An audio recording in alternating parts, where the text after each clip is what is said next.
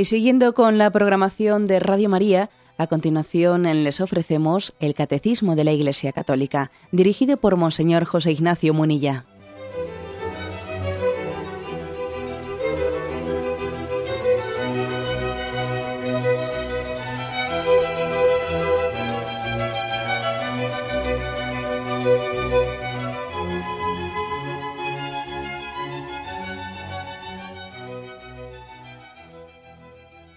Cordial saludo a todos los oyentes de Radio María. Un día más, con la gracia del Señor, proseguimos el comentario del Catecismo de nuestra Madre la Iglesia. Continuamos con el apartado Las ofensas a la verdad dentro del octavo mandamiento.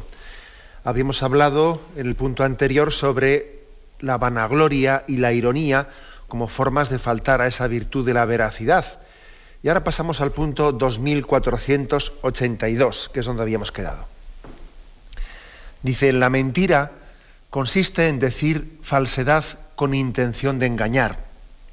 Es una definición de San Agustín. El Señor denuncia en la mentira una obra diabólica. Y ahora viene un texto del Evangelio de San Juan, capítulo octavo, versículo 44. Vuestro padre es el diablo, porque no hay verdad en él. Cuando dice la mentira, dice lo que le sale de dentro, porque es mentiroso y padre de mentira.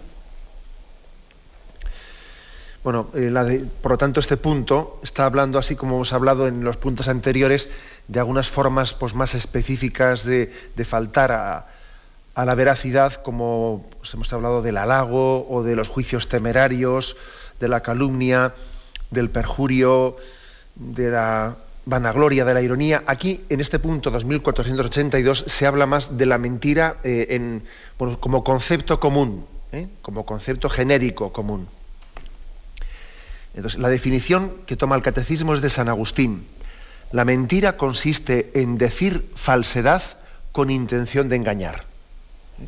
Una definición bastante sencilla, obvia, pero que, es importante poner el énfasis en lo que se quiere decir aquí digamos que el, elemento formal, lo específico de la mentira, es la intención de engañar.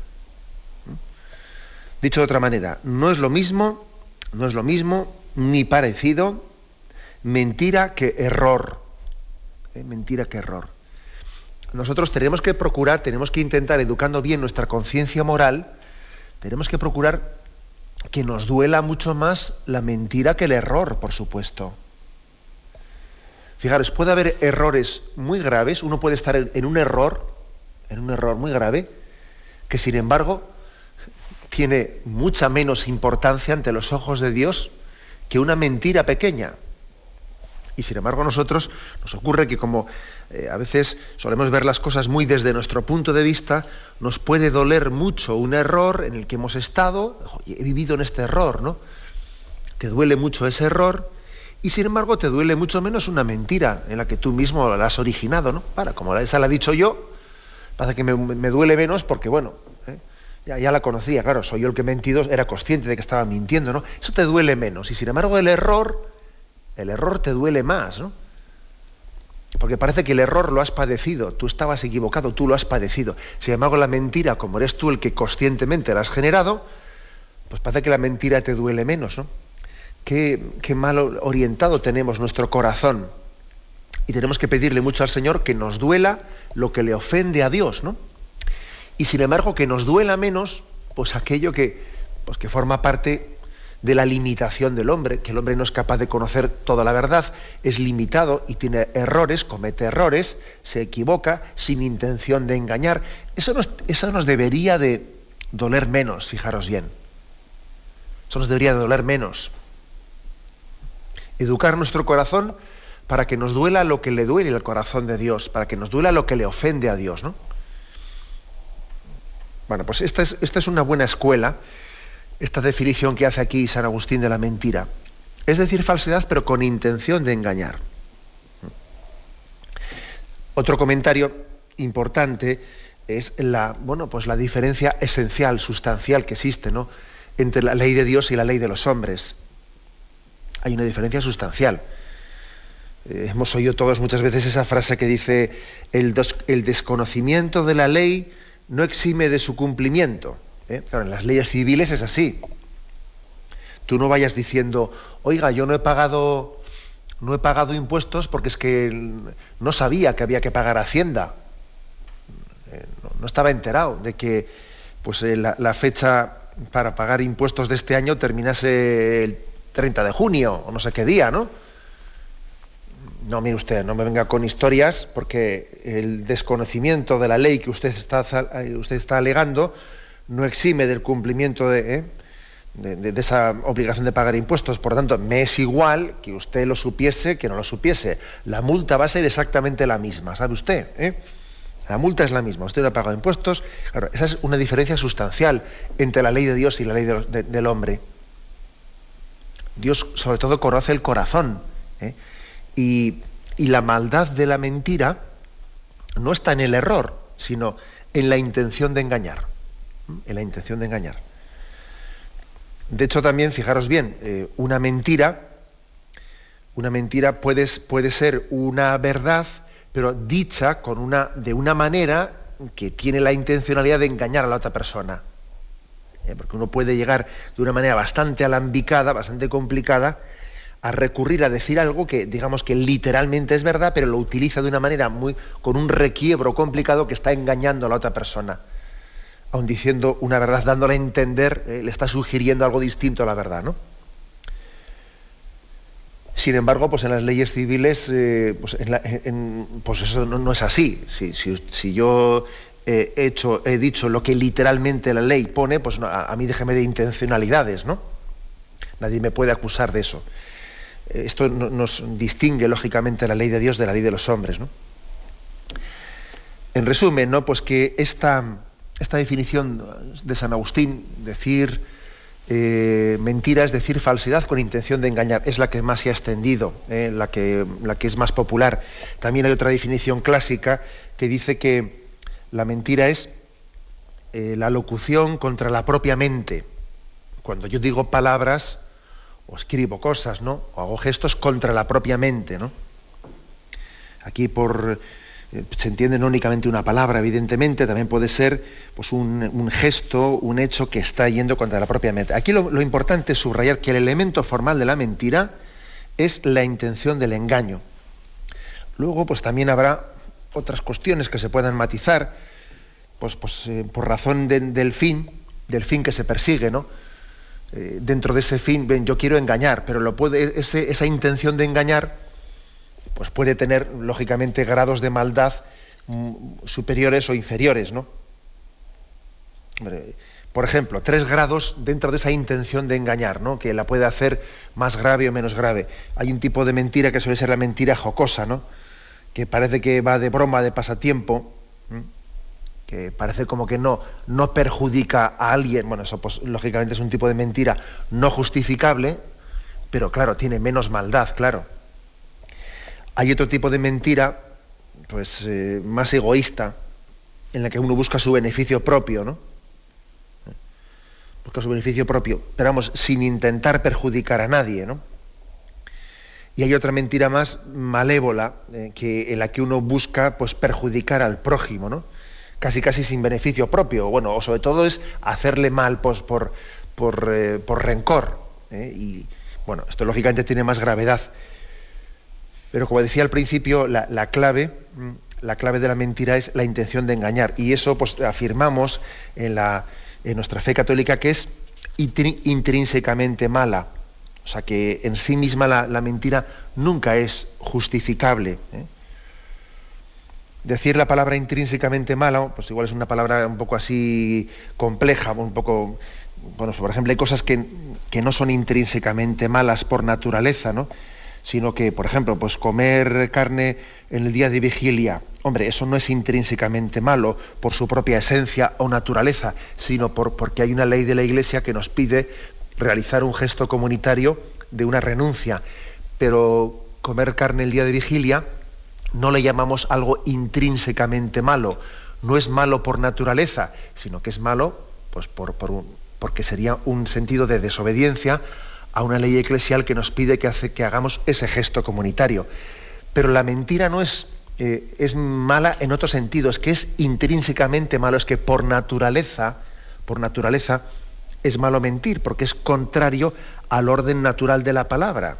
Que la palabra pues, tiene que ser expresión, expresión de la verdad. ¿eh? Bueno, este, este sería quizás un poco el, el, punto de partida, ¿no? Y aquí cuando se habla de que lo malo de la mentira es la intención de engañar, la intención de engañar, eh, claro, pues entonces esto viene a decir, oye, es que date cuenta que nosotros, nosotros estamos llamados a ser instrumento de Dios para conducir a las demás personas, al, prójimo, para conducirlo a la verdad. Dios quiere hacer de nosotros instrumentos para llevar a la luz a nuestros hermanos. entonces el que miente con intención de engañar, madre mía, pues claro, está haciendo lo contrario de lo que Dios espera de él. Que en vez de que lleves a tu hermano a buen puerto, pues le estás llevando a tu hermano en dirección contraria, ¿no? En vez de llevarle a Dios, que es la verdad, pues le estás confundiendo. Nosotros estamos llamados a ser transparentes. ¿eh? Transparentes. Es lo que Dios espera de nosotros. Que aquellas personas que se encuentren con nosotros les pongamos en el camino de la verdad, ¿no? Por eso, ¿no? Por eso hay aquí un, un, llamamiento a que seamos, seamos hijos, hijos de verdad, ¿no? Bien, tenemos un momento de reflexión y continuamos enseguida.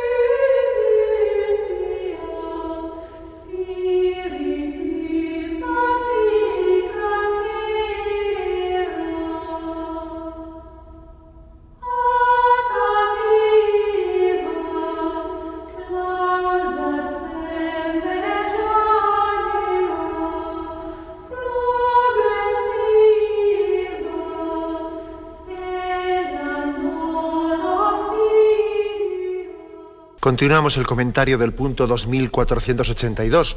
Después de haber definido qué es la mentira, es decir, la falsedad con intención de engañar, el catecismo da un paso más y hace una referencia, una, una relación directa entre la mentira y Satanás y el diablo. El Señor denuncia en la mentira una obra diabólica. Jesucristo, por lo tanto, desenmascaró como detrás de la mentira en última instancia, está Satanás tentando. Él tienta siempre a la mentira. ¿no? Y el texto es de Juan 8, 44. ¿eh? Vuestro padre es el diablo. Bueno, cuando dice vuestro padre se está refiriendo a una diatriba. ¿eh? él estaba eh, discutiendo frente a los, a los fariseos que, que no aceptaban su palabra y les dice, ¿no? Vuestro padre es el diablo, porque no hay verdad en él cuando dice la mentira, dice lo que le sale de dentro, porque es mentiroso y padre de la mentira.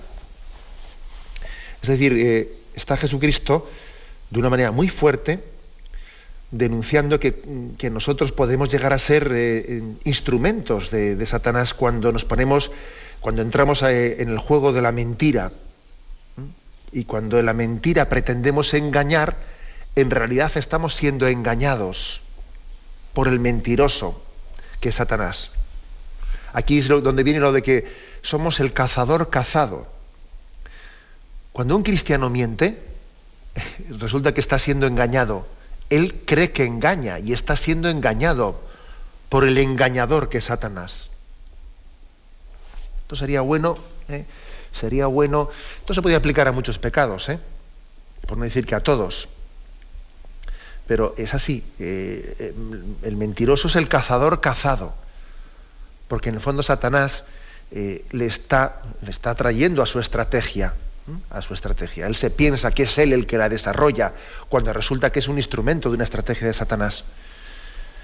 Bien, pues alguna, reflexión a este respecto. ¿Por qué, ¿Por qué define la Sagrada Escritura a Satanás como el príncipe de la mentira? al mismo tiempo que el padre de la mentira, ¿no? Al mismo tiempo que a Jesucristo se le define como camino, verdad y vida. Son la antítesis, ¿no? Satanás es el padre de la mentira y Jesucristo es el, el príncipe de la verdad, ¿no? Sobre todo a Satanás le definimos como el padre de la mentira, el padre de la mentira, por el hecho de que él, en, el, en esa tentación que realiza al hombre, que está claramente reflejada en el pecado original, le miente en la mayor de las mentiras eh, que se ha podido formular en toda la historia de la humanidad. ¿no? Le miente haciéndole entender que Dios no es bueno. Esa es la clave del pecado original. Mira, es que Dios, te claro, Dios te prohíbe comer de este árbol porque en el fondo no quiere, Dios no quiere que tú, eh, que tú seas grande. Dios no quiere que tú a Él le hagas la competencia. Dios no quiere que tú seas como Dios, ¿no? Él quiere que tú estés siempre arrastrado en esta vida. ¿eh? Por eso Él te ha, impedido comer de este árbol.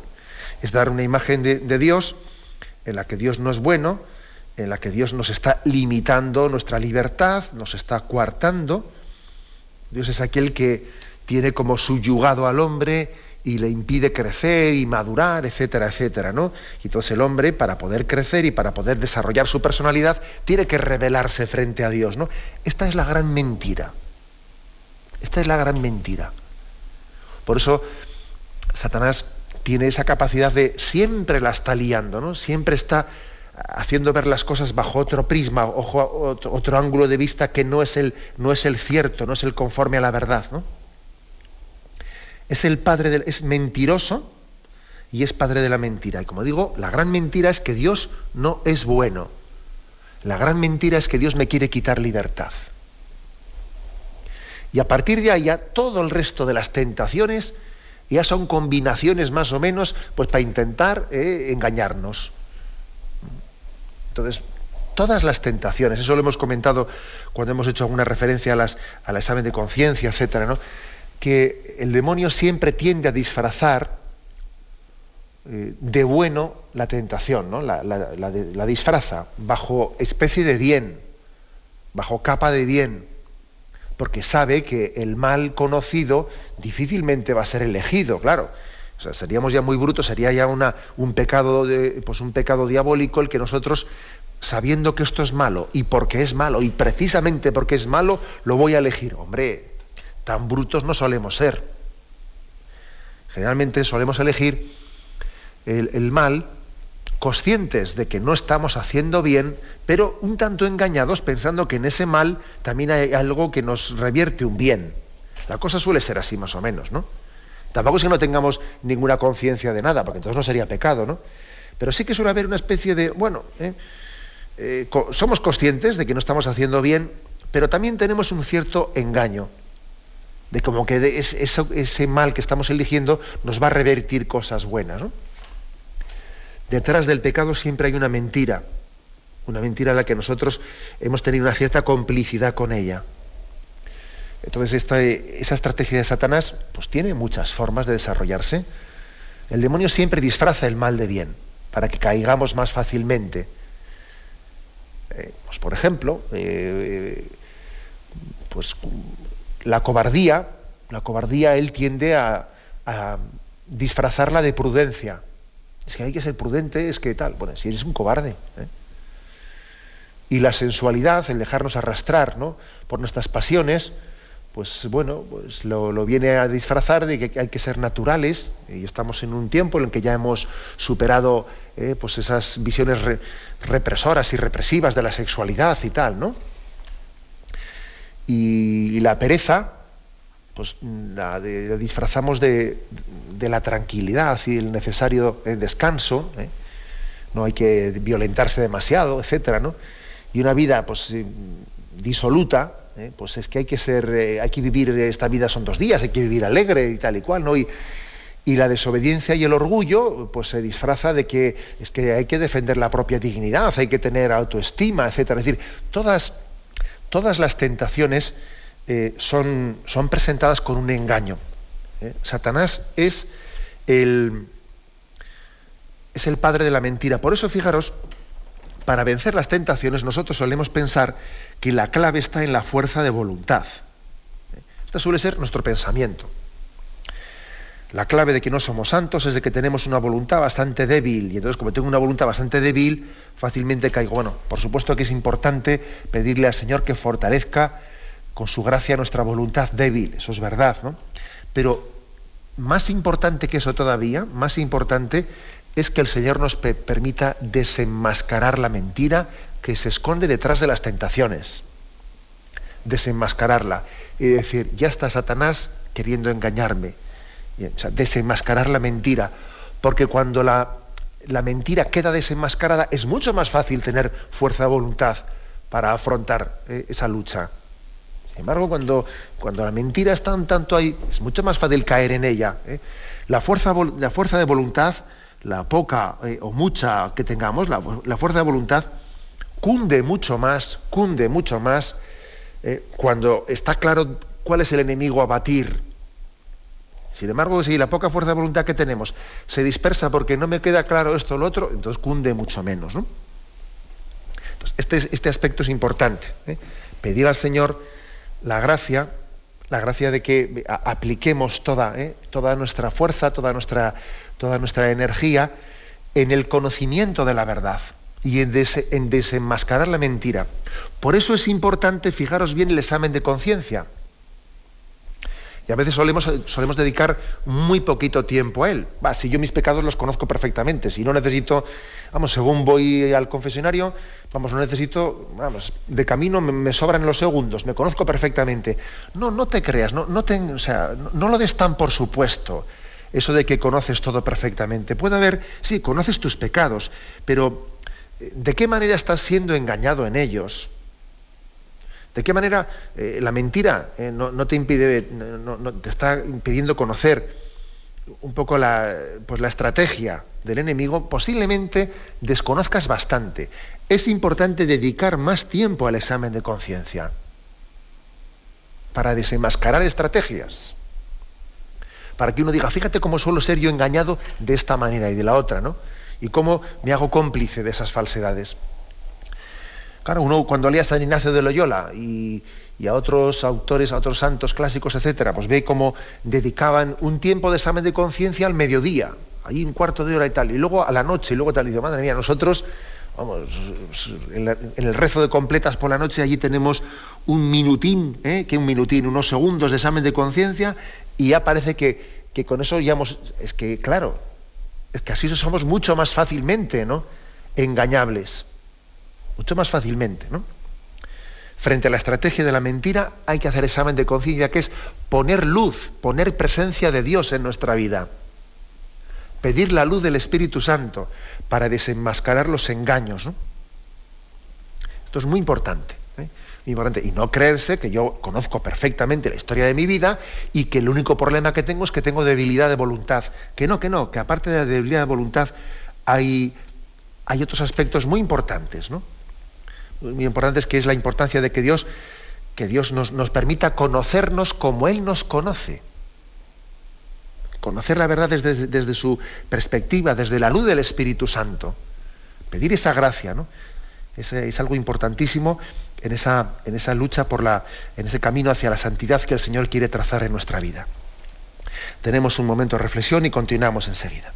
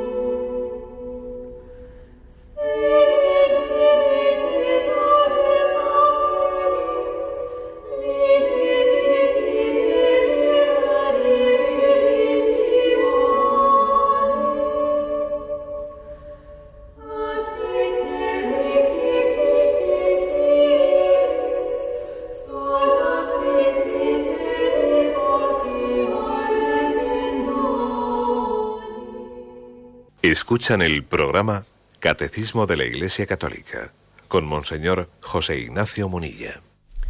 Continuamos en esta edición del Catecismo, pasamos al punto 2483 y dice, la mentira es la ofensa más directa contra la verdad. Mentir es hablar u obrar contra la verdad para inducir a error al que tiene el derecho de conocerla lesionando la relación del hombre con la verdad y con el prójimo, la mentira ofende el vínculo fundamental del hombre y de su palabra con el Señor. Bueno, ya hemos, ya hemos hablado de cuál es la definición de la mentira, quizás esta primera parte del punto estaba explicada ya en la intervención anterior, y, y también la responsabilidad que tenemos, aquí se subraya la responsabilidad que yo tengo hacia el prójimo porque yo puedo estar induciendo a error o conduciendo a alguien a, la verdad, a Dios, ¿no? Es, casi lo contrario de lo que se espera de mí, de mi apostolado, que yo conduzca a mi hermano a la verdad. Y mentir es lo contrario a hacer apostolado, claro. Quiero subrayar aquí en, en este punto lo siguiente, ¿no? Aquí habla de lesionar, o sea, que la mentira supone que yo estoy con mi palabra, con mi actitud, lesionando la relación del hombre, dice, con, la propia verdad, con el prójimo y en última instancia con Dios, ¿no? Vamos a intentar decir alguna palabra sobre esto, ¿no? ¿Qué es esto de lesionar eh, la relación del hombre? O sea, yo estoy lesionando ¿eh? la relación que el hombre tiene que tener con la verdad y con el prójimo. En primer lugar, con el prójimo, ¿no? Hay, en el fondo hay dos, dos formas de entender qué es el ser humano. Pues una antropología cristiana, y yo incluso diría que no únicamente cristiana, ¿no? sino una antropología, un humanismo, un humanismo que, concibe al hombre como persona, como persona, no únicamente como un individuo, ¿eh? un individuo que fuese un islote, un islote que él se explica por sí solo. No, nosotros tenemos una concepción en la que el ser humano es una persona, es decir, que tiene, eh, tiene dentro de su, propio ser, tiene eh, como constitutivo una relacionalidad, está relacionado con los demás. Por algo, eh, por algo los cristianos creemos que somos imagen y semejanza de la Santísima Trinidad, Padre, Hijo y Espíritu Santo. Entonces, forma parte de nuestro, de nuestro ser el ser persona, es decir, la relacionalidad. Nosotros no somos individuos, somos personas, que es mucho más. Por cierto, que no hace mucho escuché, escuché un debate interesante que tuvo lugar eh, en la Universidad de Deusto, bueno, no sé dónde era exactamente, creo que era la Universidad de Deusto, entre el obispo auxiliar de Bilbao, don Mario Iceta, y el doctor, eh, el doctor Montes, pues un, famoso médico que se hizo tristemente famoso pues, por el hecho de, haber atendido eh, a un hospital en el que habían aumentado mucho pues, las defunciones por unas determinadas formas, ¿no? Determinadas formas de realizar las sedaciones terminales y esas cosas, ¿no? O sea, un doctor muy conocido por su postura favorable a la eutanasia, etcétera.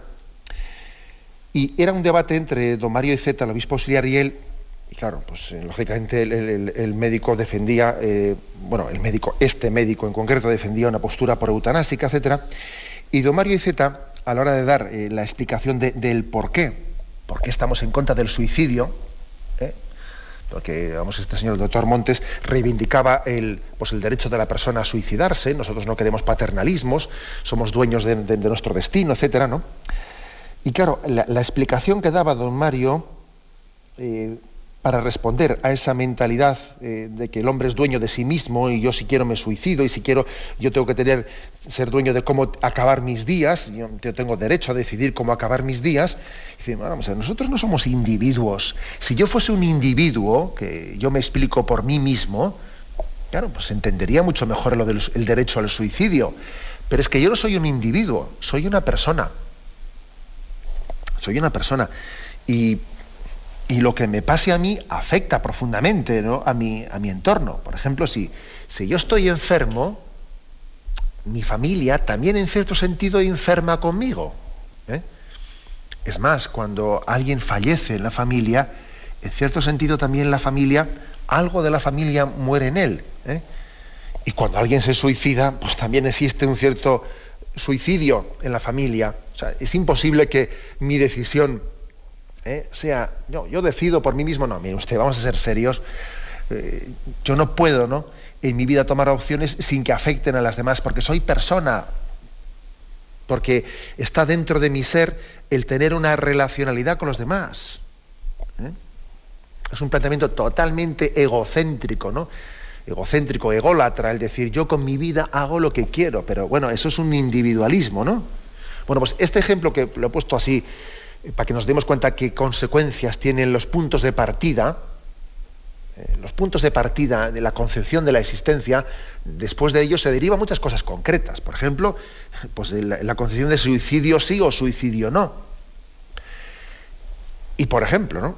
volvemos al tema en el que estamos uno tiene derecho a la mentira. No, yo no tengo derecho ninguno a decir mentiras porque, porque afectan a los demás, porque están lesionando ¿eh? la relación del hombre con su prójimo. Pues eh, el hombre tiene derecho a esperar del hombre una comunicación en la verdad. Es más, eh, para eso estamos, o sea, para eso hemos sido creados. Estamos constitutivamente pues llamados a conocer la verdad y a darnos a conocer mutuamente unos a otros la verdad, ¿no? Entonces, si yo introduzco la mentira en las relaciones personales, las estoy corrompiendo. Eso ya comienza a no ser relaciones personales, comienza a ser relaciones pues, pues mm, antipersonales. ¿eh? Antipersonales, no estoy, estoy minando, minando aquello que, que forma parte de mi ser. Fijaros que vuelvo a leer el punto, 2483, lesionando la relación del hombre con la verdad y con el prójimo, que por lo tanto la mentira lesiona la relación del hombre con el hombre. Y también, fijaros, dice, lesiona la verdad del hombre con la verdad. ¿eh? Porque hay una. Eh, ahora ya no hablo únicamente del prójimo. Ahora hablo de una verdad objetiva. ¿eh? O sea, que existe una naturaleza. También igual que, he hablado de que, tenemos que comprendernos a nosotros mismos no como individuos, sino como personas, también hay que decir que la persona, el concepto de persona, no podemos desvincularlo de la naturaleza. La persona eh, está en la naturaleza humana, en la naturaleza de las cosas. Otro error suele ser si, es un error ya, decir que entendernos como individuos y no como personas, otro segundo error ¿eh? suele ser el de eh, entender la persona como desvinculada de la naturaleza. La persona no fabrica la verdad, sino que la encuentra dada en la naturaleza. Yo no voy a ser el que, el que aquí está todo, ¿eh? toda la polémica que estamos viviendo en este momento en torno a la ideología de género. La ideología de género que viene, lo que viene a decir es que no hay verdad, no hay verdad en la naturaleza, en la concepción antropológica del hombre, no hay verdad en que el hombre sea por naturaleza hombre o mujer, etcétera. No, no hay verdad en eso. Solo soy yo, ¿no? El que fabrico esa, la verdad a mi medida. Y claro, pues eh, esto mina, mina la relación del hombre con la verdad, no solo con el otro hombre, sino que con la verdad estamos llamados a, a partir de la realidad, ¿no? A sustentarnos en ella, a no fabricarla a mi medida, claro, a no deformarla conforme a mi subjetividad. Fijaros que el cristianismo, eh, o sea, que esta visión cristiana, que por otra parte, para decir esto que estoy diciendo, esta distinción entre persona, individuo, persona, naturaleza, hombre, yo pienso que para, para definir esto, seguro que habrá algún oyente que me esté escuchando y diga, bueno, yo igual, eh, aún no teniendo fe, esos conceptos los entiendo porque son de sentido común. Claro, claro, es verdad. es que son de ley natural, son de sentido común. Lo que ocurre es que estamos viendo con el paso del tiempo que al final la ley natural sin Jesucristo se termina por no confesar, se termina por, por, eh, pues por deformar, ¿no? Pero es verdad, lo que, estas distinciones que estamos haciendo son de ley natural. No es que sean de eh, pues algo específico para los cristianos, no, no todo hombre tiene que entenderse como persona y no como individuo aislado, y, todo, y toda persona humana tiene que saber que se conoce a sí misma en la fidelidad a la verdad de la naturaleza. en la fidelidad a esa verdad, que la propia naturaleza nos manifiesta la verdad y yo no me la invento, ¿eh? yo no me la invento, yo parto de ella, ¿no? El cristianismo, pues, parte de la verdad, parte de la realidad, se funda en ella. ¿Eh? Eh, fijaros, todo lo contrario que a veces se ha dicho del cristianismo. El cristianismo se evade de la realidad. Es una especie de. No, no, todo lo contrario. El cristianismo no se evade de la realidad. Lo que se evade de la realidad, pues es justamente esta, esta, mentalidad, mentalidad laicista, atea, eh, que en nombre de la realidad niega la naturaleza. Pues sí que hemos hecho algo, mire usted. Me está usted acusando justamente de, eso, lo que usted está cayendo. Nos acusa de evadirnos de la realidad y resulta que no acepta la verdad de la naturaleza y, y pretende reinventarla él. Bueno, pues un paso más, ¿no? En este punto 2483 dice lesionando la relación del hombre con la verdad y con el prójimo, la mentira ofende el vínculo fundamental del hombre y de su palabra con el Señor. Es decir, claro, si yo, si un ser humano, si una, si una persona eh, está lesionando la relación con su prójimo por la mentira y está lesionando también el deber de, de adecuarse a la naturaleza, pues lógicamente está lesionando y está ofendiendo su relación con Dios. Porque uno con Dios no se puede relacionar en verdad si no está eh, reconociendo la verdad de la naturaleza y si no está manifestando la verdad al prójimo. aquí hay como tres, escalones, ¿no? Primero naturaleza, mi relación con la naturaleza. Segundo, mi relación con el prójimo. Y en tercer lugar, mi relación con Dios. Yo no puedo tener una especie de espiritualismo desencarnado pensando yo con Dios soy sincero, aunque no lo sea con el prójimo y aunque no lo sea con la naturaleza de las cosas. No, no, usted, o sea, los tres aspectos, naturaleza, eh, prójimo, el prójimo y Dios mismo están íntimamente unidos. Uno sin el otro no es posible. Bien, y aunque sea brevemente, vamos a concluir con el punto 2484. ¿eh? Damos un paso más al siguiente punto, que es una pequeña matización ¿eh? de esta explicación sobre qué es la mentira. Dice así, 2484. La gravedad de la mentira se mide según la naturaleza de la verdad que deforma, según las circunstancias, las intenciones del que la comete y los daños padecidos por los que resultan perjudicados. Si la mentira en sí solo constituye un pecado venial, sin embargo, llega a ser mortal cuando lesiona gravemente las virtudes de la justicia y la caridad. Entonces vamos a ver, aquí, como veis, después de que ha explicado los puntos anteriores qué es la mentira, aquí dedica este punto para hablar un poco de su calificación moral. ¿eh? Eh, dice que la mentira en sí misma, en sí misma es un pecado eh, venial, pero puede llegar a ser un pecado mortal por, motivo de que, por la materia, por las circunstancias, esté lesionando gravemente la justicia y la caridad. Entonces depende del grado de lesión que tenga la justicia y la caridad.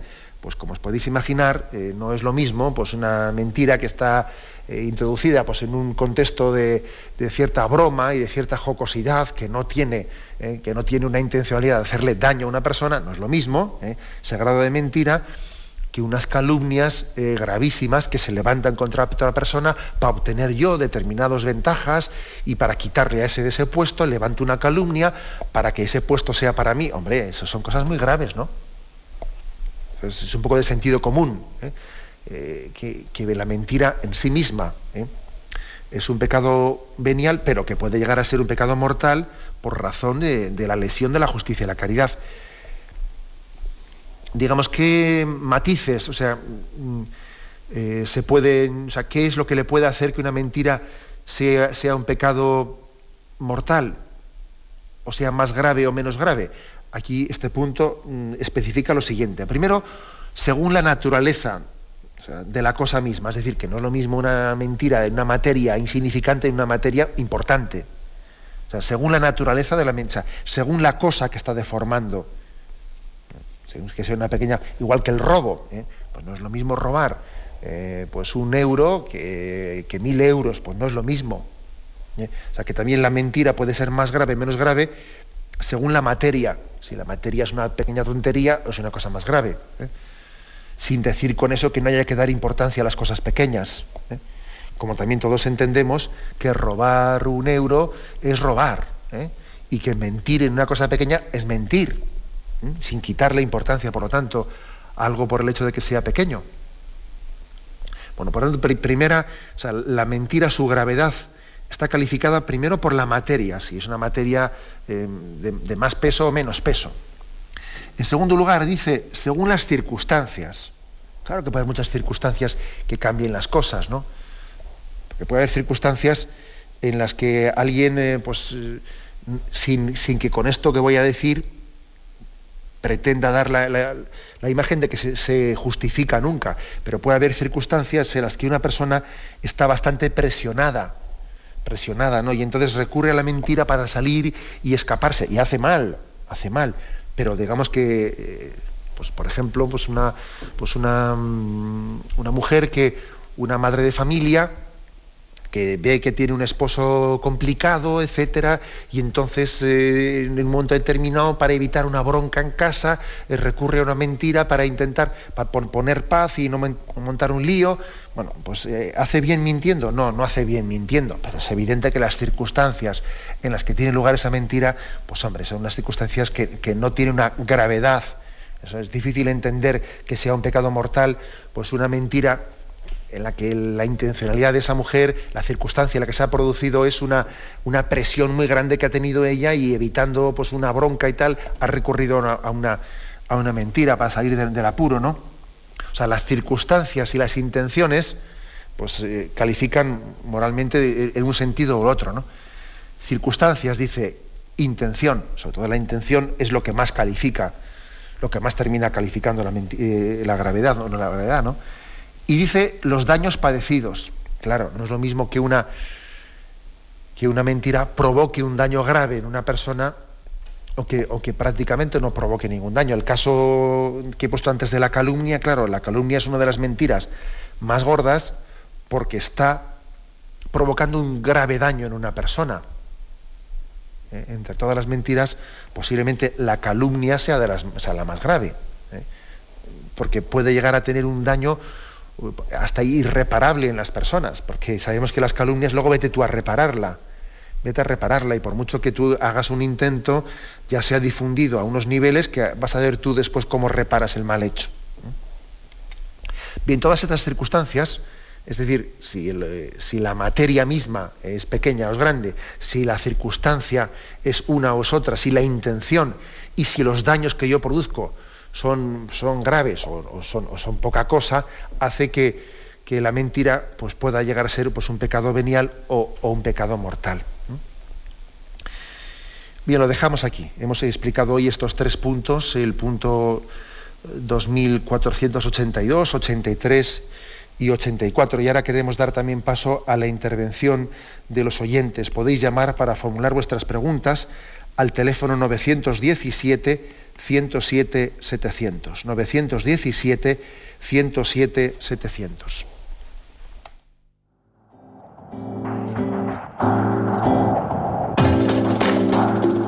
Estos voluntarios que dan su tiempo generosamente en el día a día. Un cordial saludo a todos los oyentes de Radio María. Un día más, con la gracia del Señor, proseguimos el comentario del Catecismo de nuestra Madre la Iglesia.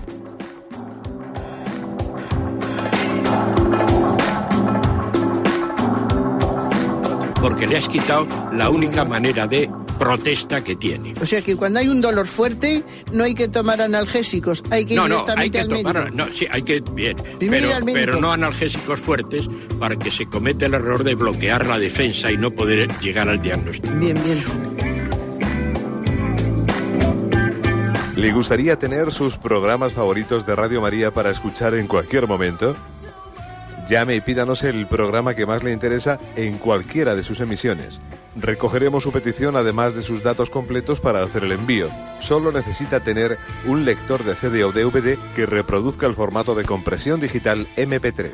Llame al 914-550-480 y atenderemos su petición encantados. Tome nota. 914-550-480. Radio María, más cerca de usted.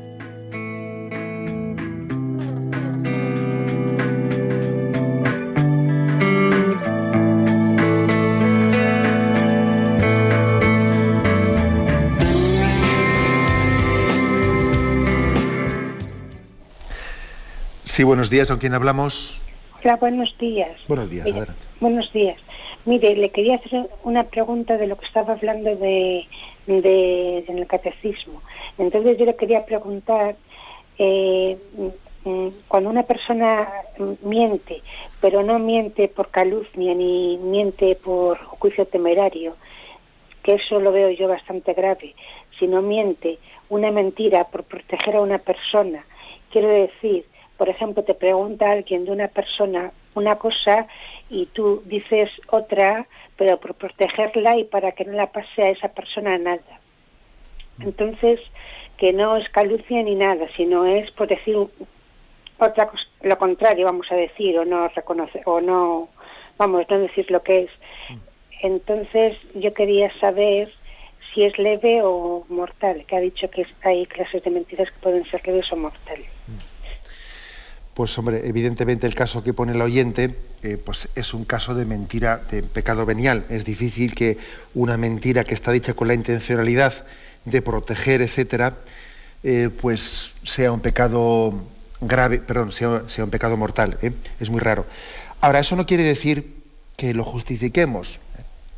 Pues es el caso que pone el oyente, ¿no?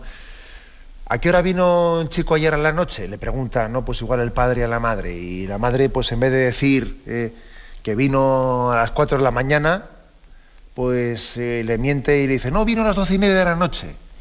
¿Y por qué le dice igual la madre al padre eso? Pues por invitar una bronca, porque eh, le habían puesto como norma al hijo que tenía que venir a, a las doce y media y entonces eh, pues le mete la mentira de que, eh, pues que no, en vez de que vino a las cuatro, que es la verdad que vino a las cuatro de la mañana, pues vino a las doce y media. Y claro, dice, es que yo pues le he dicho esto pues para evitar una bronca en casa, porque así no tenemos líos y si no también a veces mi marido pues se suele perder un poco.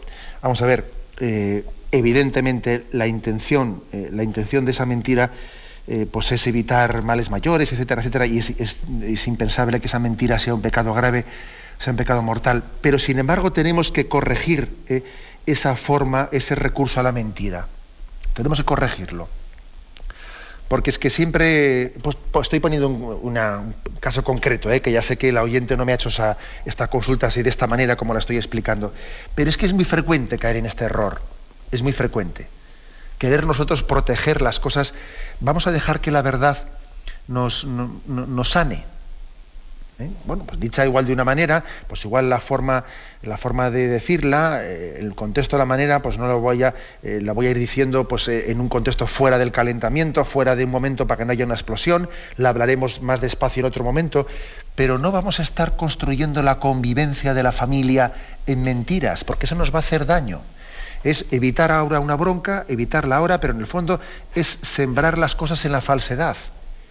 Y claro, pues eh, si el otro ha cogido la costumbre, viene a las 4 de la mañana, luego, tarde o temprano, el otro lo va a saber, se va a montar una bronca, se va a perder la confianza dentro del matrimonio, va a, ocurrir esto, va a ocurrir lo más allá. Y luego, además, claro, pues eh, eh, no estamos haciendo un proyecto común de familia y de educación con los hijos, y parece que cada uno tenemos nuestra estrategia aparte, y a río revuelto, ganancia de, etcétera, etcétera. ¿no? Al final, mm, la mentira parece un atajo, un atajo para evitar un problema pero sin embargo nos acaba causando más problemas.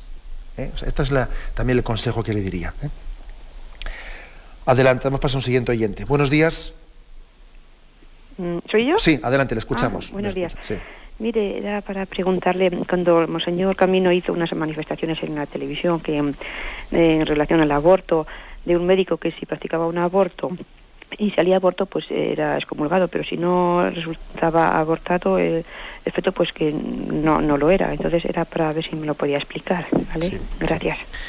Bueno sí eh, eh, lo que la oyente pregunta es que bueno eh, digamos el código de derecho canónico pues en el que se regula un poco la normativa de la Iglesia, claro, es que una excomunión pues es, es un es un, claro, un tema muy serio que tiene que estar jurídicamente muy acotado, eh, muy acotado. Entonces, eh, digamos que el derecho canónico que habla del pecado, o sea, de la pena de excomunión, mejor dicho, de la pena de excomunión a quien haya practicado directamente un aborto, dice que para que la pena, eh, para que la pena sea aplicable explícitamente de excomunión, pues hace falta que haya habido no únicamente un intento, o sea, es decir, que haya un pecado que se haya cometido que no haya sido únicamente en una intentona, sino que haya sido cometido.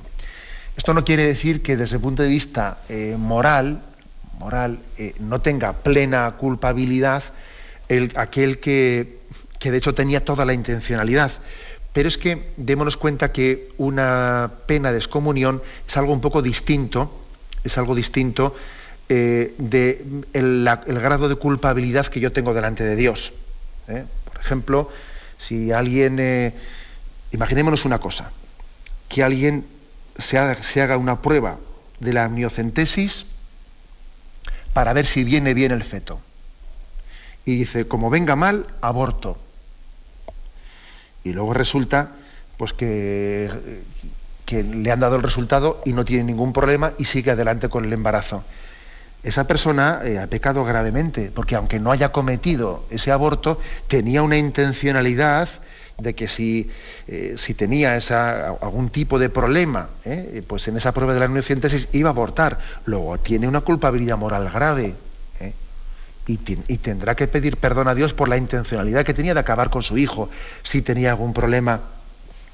Ahora bien, ¿eso tiene pena de excomunión? No, pues no la tiene no la tiene no porque sea un pecado menos grave, no, sino porque es que entended que una pena canónica tiene que estar haciendo referencia a un acto no de intencionalidad, sino a, a, un hecho concreto. ¿eh? O sea, una pena de excomunión no se suele atribuir a, a una intencionalidad. Quedas excomulgado porque has tenido la intención de. No. Las excomuniones no se refieren a las intenciones, sino a los hechos. Por eso hay una diferencia entre lo que es pecado grave y a qué se le aplica la pena de excomunión. Adelante, damos paso a una, siguiente llamada. Buenos días. Sí, buenos días. Buenos días, sí, le escuchamos. Adelante. Eh, llamo desde Madrid, soy Isabel. Eh, ante todo, agradecer este, esta dedicación diaria a la explicación del catecismo tan preciosa.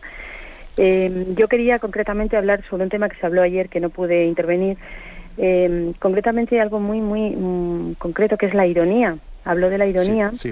Eh, me pareció precioso porque nunca lo había oído desde eh, la postura del catecismo. Nunca pensé que el catecismo iba a hablar sobre ello. Lo conozco desde la, desde la psicología. Entonces me pareció precioso, como un complemento a lo que yo a lo que yo conocía y me gustaría ahondar un poquito más sobre el tema porque además vi luego en el catecismo cuando lo leí que dedica muy poquito, solo una, una frase a, a, la, ironía, pero usted hizo una explicación preciosa y me gustaría ampliarlo y mm, saber desde dónde puedo encontrar mm, información sobre sobre este aspecto en el, desde, la, desde la moral, desde, la, desde nuestra fe católica. Bueno, pues la verdad es que no sería yo capaz de darle bibliografía, ¿eh? porque digamos que las explicaciones, igual que yo me permito dar aquí a partir del texto del catecismo, pues son cosas que se me ocurren, eh, con así algunas pequeñas referencias a, una cita de un santo, etcétera, y a partir de ahí pues uno va construyendo un pequeño discurso. Pero bueno, si, tengo por ahí, si investigando, ¿eh? pues descubro algún tipo de bibliografía que hable, yo creo que la ironía, claro, es un tema tan concreto y tan específico que dudo que exista, igual, eh, vamos a ver, lo descubrimos, eh, pero dudo que exista alguna publicación, digamos, de orientación moral cristiana específicamente sobre la ironía. Eh, me imagino que se hablará de ello en algunos tratados que hablen sobre la veracidad, etcétera, etcétera, pero bueno, digamos que si, que si tengo alguna, alguna noticia de alguna bibliografía, ya la diremos en el programa. Aunque sea muy brevemente, en última llamada, buenos días. Buenos días, soy yo, señor. le llamo desde Granada. Adelante. Mm, le doy las gracias por todo el bien que me están haciendo, pero esta mañana me siento muy mal, muy mal, porque yo había confesado de que estaba totalmente diariamente, desde que me levanto mintiendo hasta que me acuesto. Soy, y entonces me estoy sintiendo muy mal, muy mal. Yo le había confesado ya varias veces por mi mentira, porque es que estoy mintiendo, todo lo que hago casi diariamente es mentir. Mentí para mí, para mí que yo estaba haciéndolo bien porque estaba evitando unos problemas familiares que hay entre la familia, mi madre, mi marido, mis hermanos. Todo para evitar a mi madre que sufra, que ya es mayor. Y todo el día me dicen una cosa, yo le digo a mi madre lo contrario, mentí. Mentí. Mi marido ha estado arriba, ha estado con tu madre, ha estado con... No, no, no, no, no, no. Ha ido a visitar a unos enfermos que tengo que visitar, familiares míos. No he ido porque Mire usted, me siento de más, monseñor. Ahora mismo estoy fatal porque digo, Dios mío, si estoy todo el día mintiendo. Yo creyendo que voy a evitar, a veces ya digo la verdad, pero como le hiere tanto y tan mal se me ponen cuando digo la verdad, pues yo nada más que hago mentir. Pues mire, una palabrita que te, perdone que, le cortemos porque tenemos el tiempo cumplido. Como solemos decir en más de una ocasión, eh, hable usted con un director espiritual y, y también eh, consulte un poco, abra su corazón de una manera más concreta. Eh, ¿Qué ocurre? Que a veces cuando nos hemos hecho pues, un hábito, ¿no? Eh, nos hemos formulado pues, para salir de una maraña, de un entramado familiar complicado, cuando uno ha recorrido una mentira, esta, mentira me obliga a la siguiente, la siguiente me obliga a la siguiente, la siguiente me o sea, claro, porque uno mismo se ha creado todo un entramado. Salir de eso no es fácil no es fácil. Y habrá que hacerlo con una delicadeza, porque si no podemos llegar a montar una guerra mundial una vez que hemos ido concatenando ¿no? un montón de mentiras. Pero yo sí que creo que es importante ir sanando eso. Igual usted también necesita que alguien le dé, eh, pues le, ayude a, decir por dónde empezamos, con qué delicadeza, sería mejor esto, sería mejor lo otro. Ahora, no se angustie, tenga usted paz, no se angustie, confíe en Dios, que Él, que Él, que es eh, la verdad y la vida, y está dentro de usted, si no usted no, no, pues no, tendría este deseo de conocer la verdad, Él le ayudará a salir de, esa especie de maraña y entramado, ¿eh? y de entramado. Rezamos por usted. Me despido con la bendición de Dios Todopoderoso, Padre, Hijo y Espíritu Santo. Alabado sea Jesucristo.